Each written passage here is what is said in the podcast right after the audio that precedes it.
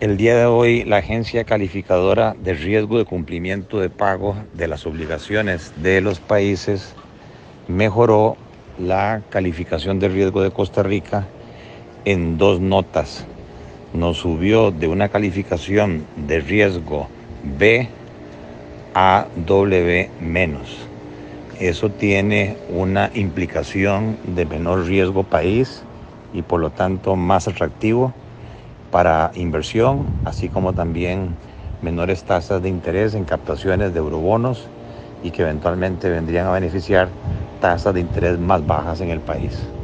Esto es un reconocimiento a la labor que se hizo en el pasado de la ley de fortalecimiento de las finanzas eh, públicas, como también la gran mejoría que ha habido en las cifras fiscales, generando superávit primario y reducción del nivel de la deuda respecto al Producto Interno Bruto.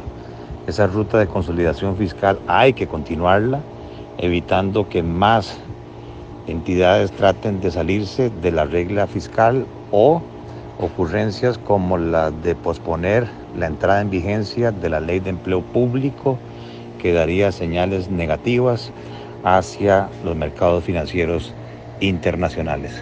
Se adjunta el documento donde la agencia Fitch hace el razonamiento de la mejora en la calificación de riesgo.